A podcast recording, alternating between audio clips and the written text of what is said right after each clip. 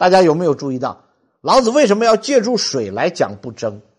因为借助水的形象，大家很容易领悟出他讲的不争的含义。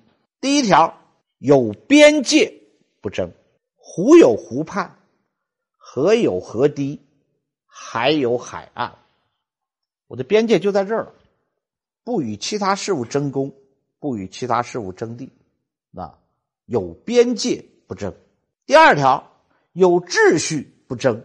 水流动的速度虽然很快，但是前后相随，循序渐进，非常有秩序。你看我们人，就十字路口那么一点地方，堵车的时候有一点空都往前争，最后都挤在那个地方了，大家都动不了。